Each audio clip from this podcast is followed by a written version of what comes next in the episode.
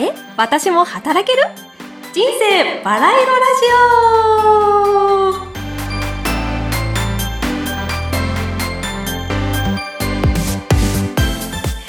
オ。皆様ごきげんよう。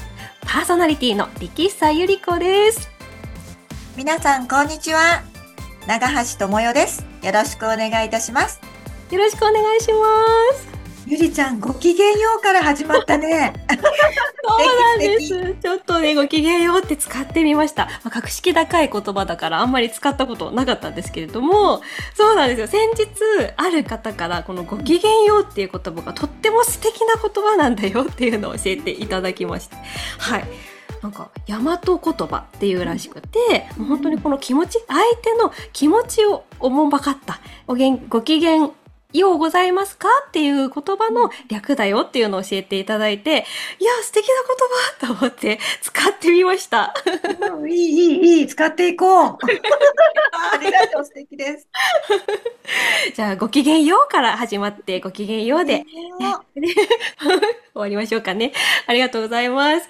はい。この番組はですけれども、自分の好きなことで誰かの役に立ちたい、まあ、そんな思いを持っているフリーアナウンサーの私、ゆり子が、セカンドキャリアを輝かしく生きるララコンシェルジュの先輩方をゲストにお迎えして、その方のキャリアストーリー、いわば生き方に迫る番組です。ゲストの方々は本当に様々な経験を経て起業をされています。でそして毎日本当に素敵に生きる女性たちなんです。ね、そうなんですよね。で、そんな彼女たちから本当に素敵に生きるヒントを得て、ぜひぜひあなたも一緒に最初の一歩踏み出してみませんか？というわけで、第1回目、スタートです。そして、第1回目のゲストは、美しい、聡明なというこの言葉がぴったりなこの方です。ララコンシェルジュ代表の長橋智代さんです。よろしくお願いします。よろしくお願いします。はい。美しい、聡明、聡明、素敵な言葉ですね。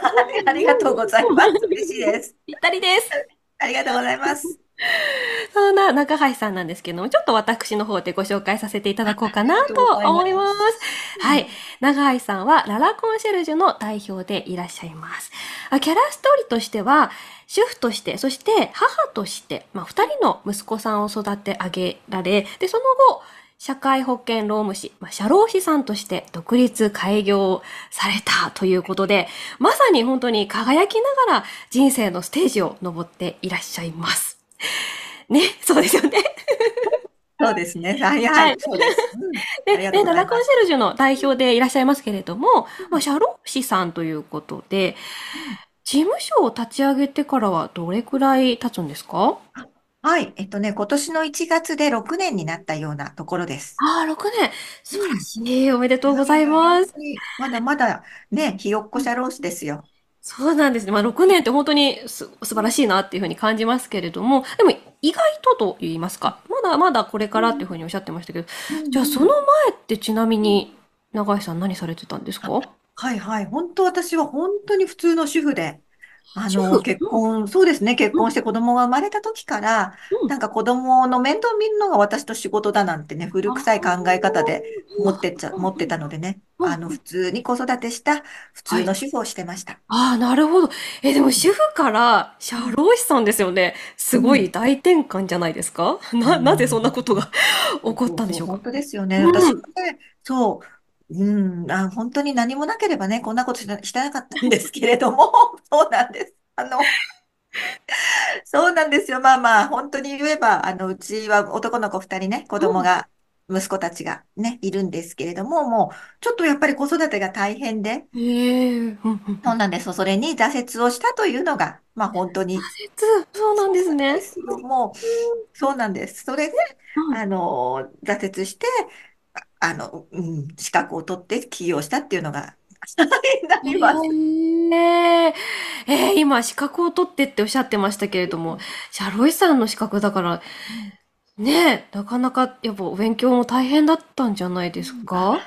そうですね。結構、あの、うん、あの、すごい一生懸命やりました。そう、でもね、本当に、そうですね。子育てもね、仕事だと思ってたから、それぐらい一生懸命やっちゃってうんたんですよね。そう。うだからちょっと。子供たちが反発したっていうのもあるんですけへれども、そう。だからえ。本当にその社労士の資格を取ろうと思ったきっかけは、そのはい。本当に子育ての挫折なんですけどね。でも子。供たちにやはりもう高校入った時に、私はあなたたちの面倒見ませんと。自分のことは自分でやってください。そうそう、もう私は私の道を歩歩みますっていう。ふうに、はい、短歌を切ったんです。なんか起きた。でもかっこ。いいですね。私は私の道を歩みますっていう。もう泣きながらですよ。あの、泣きながら短歌な切ってます。はい。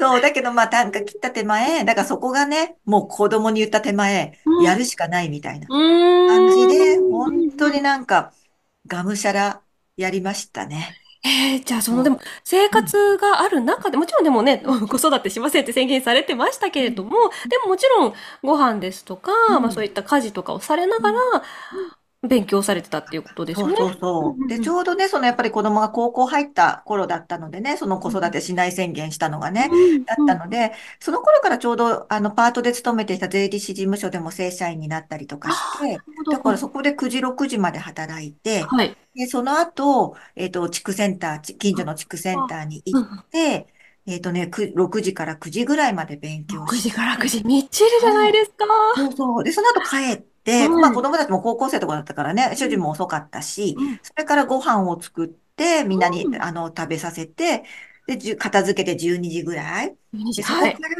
まあ、た2さらに、時ぐらいまで勉強して、みたいな。そうそう。それで寝て朝起きたら、今度は、あの、化粧しながら。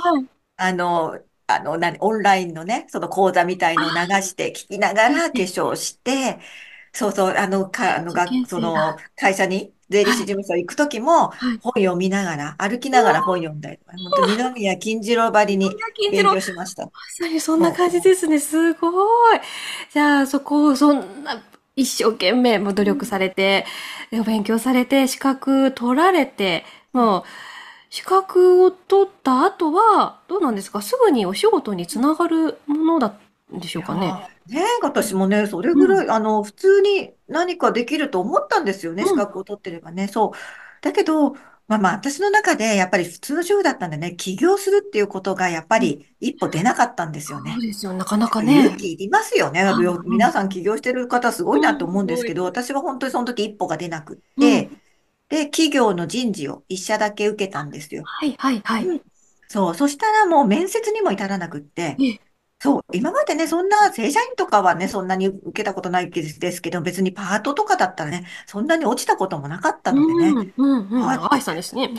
そう、いやいや、でもね、よ、40そうそう、はって、こんな45歳にな、なると、やっぱどこも取ってくれないんだっていう、やっぱ年齢の壁にぶち当たったというかね。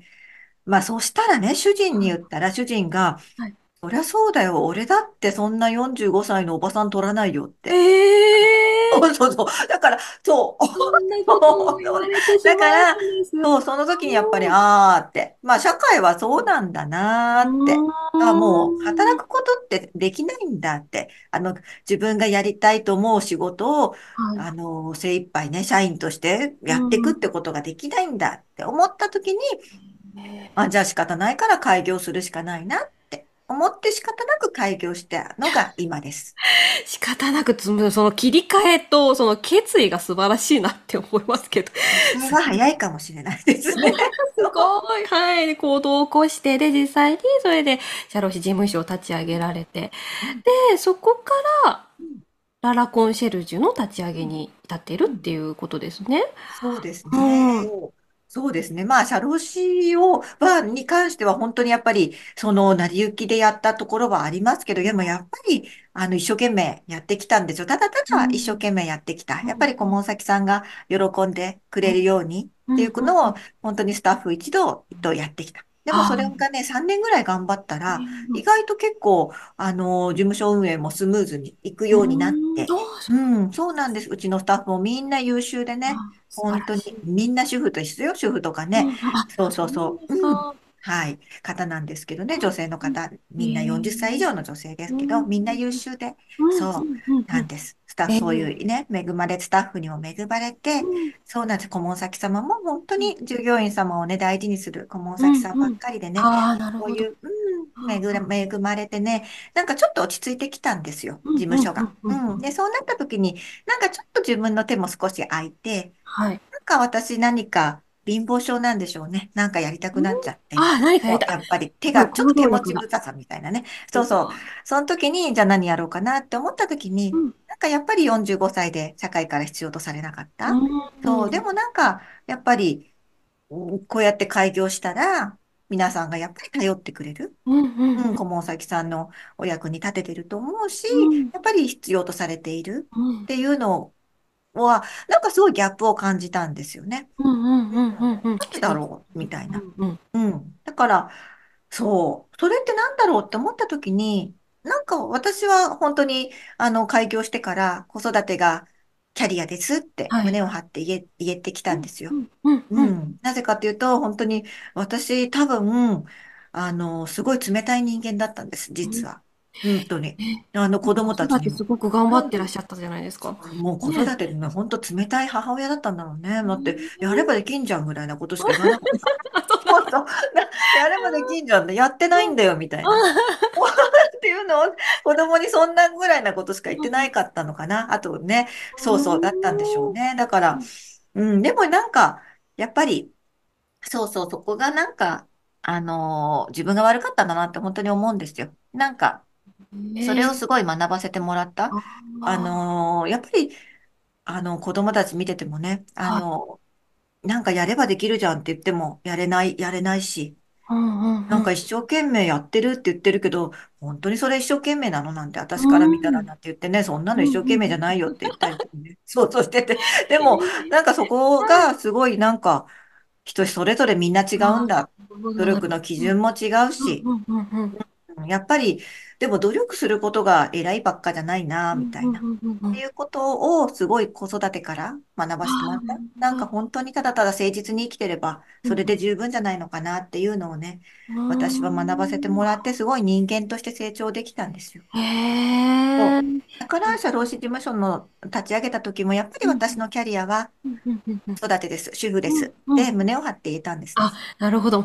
あの、長橋さんのお言葉で印象的だったのが、あの、社うん、労士さんのお仕うと、ほんと子うん、育てって、うん、なんか、私にとっては一緒ですっていう風うん、におっしゃってて、なんかそこら辺ね、つながっうんてくるのかなって思ったんですけうど。んうん、ああ、ありがとうございます。そう、そうなんですよ。だから本当に、あの、顧問先さんなうん、んかは、本当に従業員さんを、やっぱりご自身のお子さんのようにとかね、家う族のん、ようにやっぱり思われてるんですよね。だから思われてるからこそ、やっぱり悩まれる。やっぱりそれは、私が息子たち、家族とはい。してね、息子たちがなかなか思い通りにいかないっうてん、いううん、のを悩んでたと一緒でね、やっぱり社長さんたちも、やっぱり従業員さんが何を考えてるかわからないとかね、うん、やっうん、ぱり自分が思ってる方向に行かないとかね、うん、っていうことをうん、やっぱり悩まれてるんですよね。だうから、そん。れって、あの、うん、子育てと一緒なんじゃないかなってなるほど。うん、思うんですよね。やっぱり会社さんが従業員さんを育てるとか、やっぱり従業員さんと仲良くうまくやっていうん、くとかね、楽しく従業員さんのためにいい会社にするってことはね、うん、なんか。子育てと一緒というか、家族を幸せにするのと一緒というかね、ああ、なるほど。ですごい思ったんですよね。だから会社が家族うん、うん、うで、ん、うん。子供たちは従業員みたいなね、うーすごん、いう感覚をん、受けうん、うて、ん。なるほど。そう、あ、だだから、からやっぱうん、り、うん、うん。うん、子育そうなんでてす。がキャリアだってイコールにそうなんです。一緒なんじゃないかなと思ってなるほど。本当にじゃあ、長橋さんにとって、本当ファーストキャリアっていうのは、まあ、主婦でもあったっていうことですよね。そうそう。あうそうかそうか。じゃあ本当にセカンドキャリアの女性たちが集まっているララコンシェルジュですけれども、そのセカンドキャリア、キャリアっていうのはその会社勤めのことももちろん含むし、まあそれとはまた別にその子育てでしたり、まあ主婦の経験も、それも立派なキャリアだよっていうところが本当に長橋さんの思いっていうところですね。そうなんです。そうなんだからこのセカンうん。ドキャリアの女性コうん。ミュニティ、ララコンシェルジュをうん。始めたんですよ。うんうん。とうん。っても素敵なストーリー。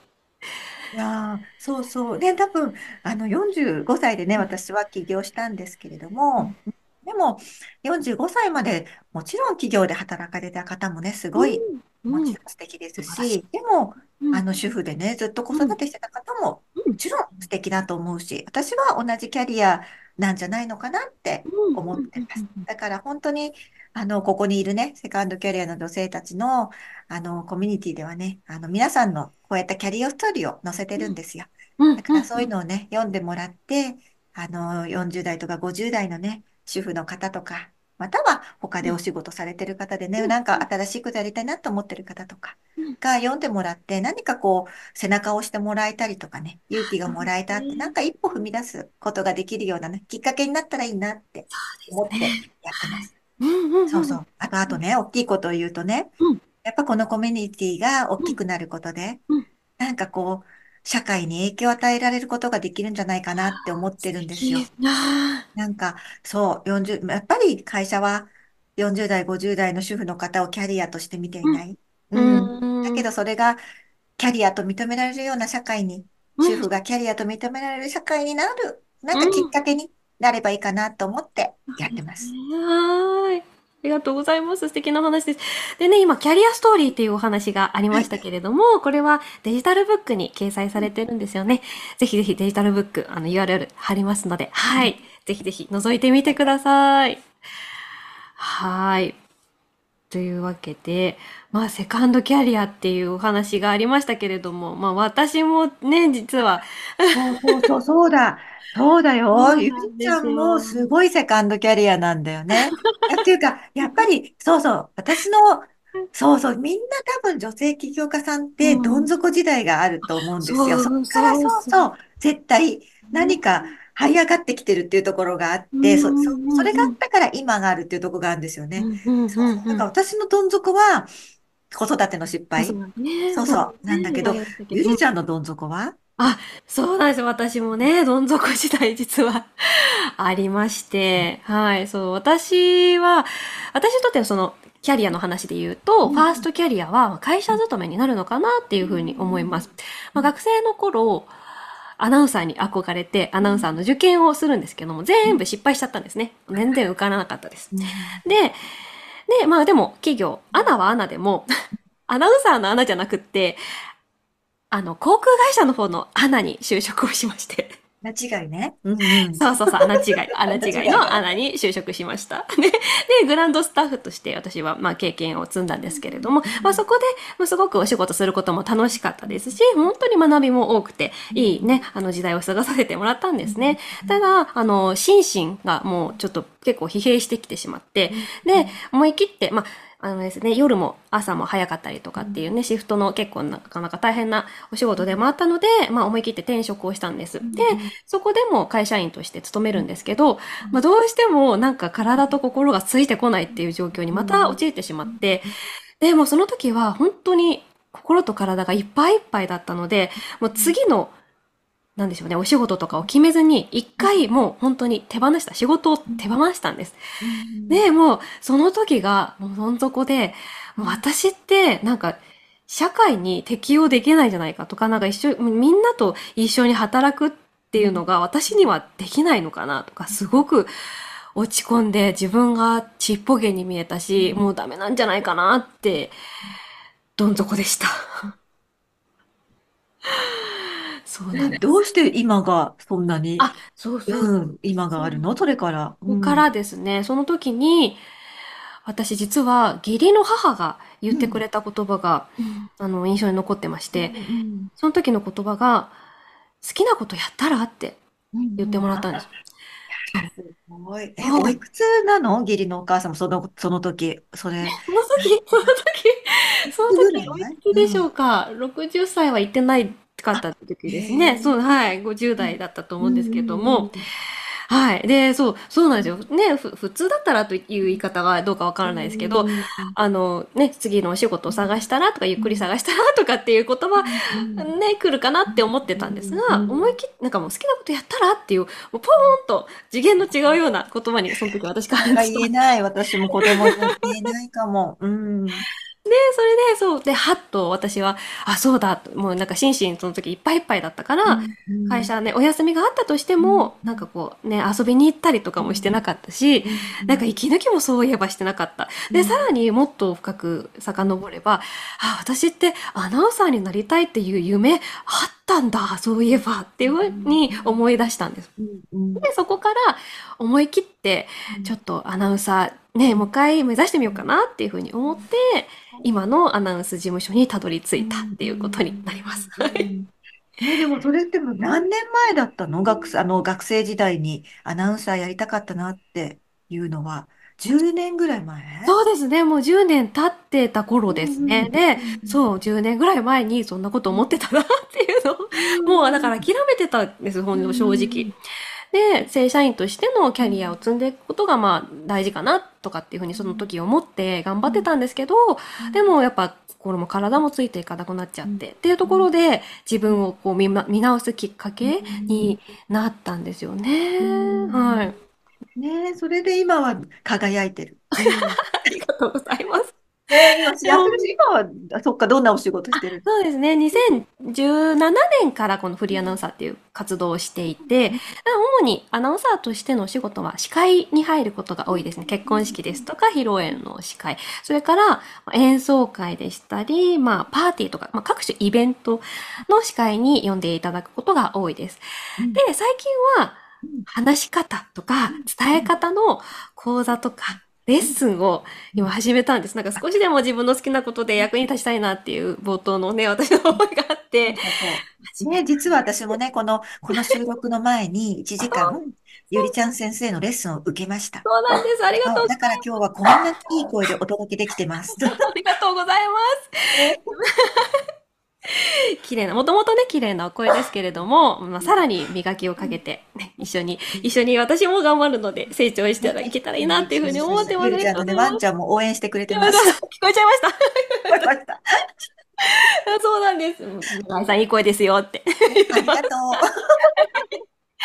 ということでね、そういうことをしていたら、本当に長井さんとこうやってご縁をいただいて、私自身もすごくこれから先楽しみだなっていうふうにうん、思ってます。ゆりちゃんと出会えて。ありがとうございます。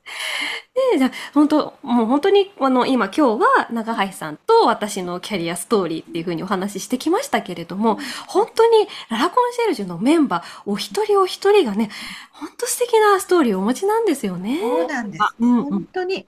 うん、皆さん、どん底、どん底から今のキラキラ人生、バラ色人生。ね。そうそう。ね、そうそう。本当。うん、素敵ですよね。ね。じゃあ、えっと、そう、そのどん底を歩んだ方々、今、人数はどのぐらいなっあ、たんでしょうか？はい、うん。今ね、95人お、と超え。てるかな。もうすぐ100人っもうすぐていうところ。100名ですね。はあ。うん。え、この活動、ララコンシェル自体の活動ってうんどういうことが挙げられますか？はい。えっとね、ララコンシェルジュは、うん、えっと、週に、あ、週じゃないな、月に1回ぐらいオンラインで、あのーみんなで集まったりうん、とか、そう、交流したりとか、あはい。とは、えっと、ランチ会とかディナー会を月に1回やってます。えっとね、横浜とか中心なんですけど、でも横うん、浜とか。東京とか、あと。名古屋も最近15名ぐらいになって、ランチ。会やってます。あとは関西とかも7人、6人、7人になって、こあ、れからラへンチ会していこうかっていうようなえ。感じです。だかなんかね、全国各地にセうん、カンドキャリアのなんか素敵な女性たちがう集まっん、て、なんか情報交換とかね、交うん。流できたらいいなって思ってます。そうですね。じゃあ、じゃあ、まあ、改めましてと言いますか、まあ、うん。まとめに入っていきますけれどはい。も、じゃあ、そんな長橋さんからこの番組を通して、ま、まあ、もう一回、まあ、どんな人に、本当にどんな声を届けたいか、うんまとめで、もう一回メッセージいただはい。けますか？はい。じゃあ、綺麗な声でいきますね。はい。えっと、そうですね。あの、私は、そうですね。たまたま45で起業して、今、幸せですが、うん、別に45で起業してなくてもね、主婦だった時もすごい幸せだったうん、と思います。それはそれ、取れてもね。うん。でも、はい。でもなんか、うーんと、やっぱり何か社会にちょっと出てみたいなとうん。かね、ちょっとこんなことやってみたいなとか思う方は、ぜひぜひこの皆さんのね、あの、この、これをこのまま、この続き皆さんのインタビューとかもね、聞いていただいて、なんかこう、一歩踏み出せるきっかけになっていただけたらいいなって思います。で、私はもう40代、50代の、この私の世代のね、私たち世代の女性たちが、あの、社会に出るってことが、なんか一番日本社会が明るくなると思ってるんです。うん。だから、なんか一緒にね、なんか、何でもいいと思うんです。全然そんなフル、フルで働かなくてもいいしね。でもなんかこう得意なことがあるんだったら、ちょっとそれを活かしてね、あの、まあ、あの、起業するってこともでき、できるしね、何かやってみる、起業とまでね、大きくならなくても、何かなんかやってみる、チャレンジしてみるっていうことがあれば、うん、なんか応援できたらなとは思っています。素敵ですね。まさに本当にこの番組のタイトル通りですよね。本当に私も働けるって思っていただいたり、ね、思っていただいたり、あとは皆さんの人生ね、そのものが、まあ、バラ色だなって感じていただいたり、それとはもっともっと輝く、まあ、ヒントになってもらったら嬉しいですよね。ね私たちも、その、ちょっとね、背中を押せるような番組ができたらいいなって思って、うん、はい、私も頑張ります。楽しみます。はい、よろしくお願いします。はい、というわけで、次回からは、セカンドキャリアを輝かしく生きるララコンシェルジュのメンバーお一人ずつゲストにお呼びして、その方の、まあ、今日のようなキャリアストーリー、生き方に迫っていきます。もう本当に楽しみです。はい。で、そして配信は毎週金曜日です。でもちろんお時間のある時にまとめて聞いていただいても大丈夫ですのでね。はい、楽しみにしていてください。であとは番組への質問やメッセージありましたら、リンクのメールアドレスへお送りください。ぜひぜひお待ちしてます。お待ちしてます。ドラコンシェルジュのデジタルブックですとかホームページ、リンクそちらも貼っておきますので、チェックお願いいたします。はい。というわけで、え私も働ける？人生パライロラジオ第1回目でした。ドラコンシェルジュ代表の長橋智代さん、そしてパーソナリティは力久ゆり子でお送りしました。それではまたお会いしましょう。ごきげんよう。ごきげんよう。